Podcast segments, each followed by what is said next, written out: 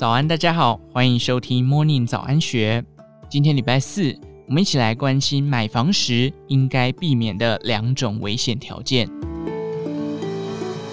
九一八台东地震导致花莲玉里房屋倒塌、桥梁断裂事件，房子耐震度再度引起国人关注。有网友在 PTT 上询问：万一正在缴房贷的房子倒了，那房贷还要继续缴吗？有人点出，其实得看当初房屋贷款的合约，像现在买房贷款都会要求屋主保火险和地震险，只不过受益人是银行，银行吃剩的才轮得到你，保险不够赔的，你还要赔给银行。一名建筑结构技师也曾在 PTT 分享自己的专业经验。他指出，民众如果想买房，大楼或透天厝没有哪个比较安全的问题，因为两者所采用的法规是一致的。如果在同一震区，设计上耐震度也是一致的。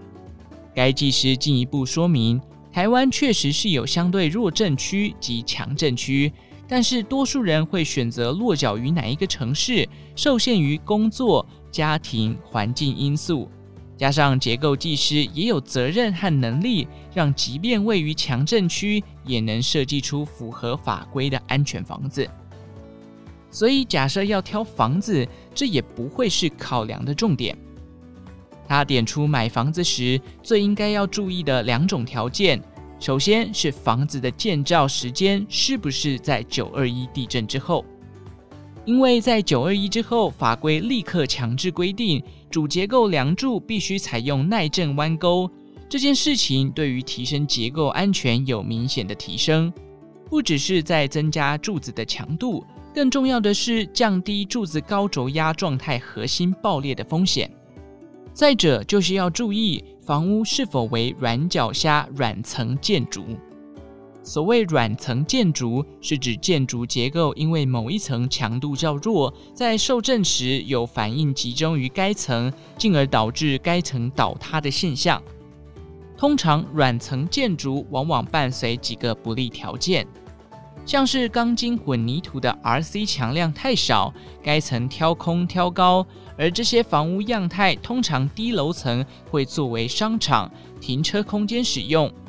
因为这类建筑不能有太多的 RC 墙，也因为如此，往往就是导致软层的主因。该技师强调，九二一被震垮的东兴大楼、博士的家，或是台南地震的维冠大楼、花莲地震的统帅饭店、云门翠堤，包含这次花莲玉里地震中被震倒的 Seven Eleven，这些房子通通都有上述两种危险的条件。所以他建议未来挑房子的时候，应该要避免九二一前盖的住商混合大楼。以上内容出自《金周刊》数位内容部，详细内容欢迎参考资讯栏下方的文章连结。最后，祝福您有个美好的一天，我们下次再见。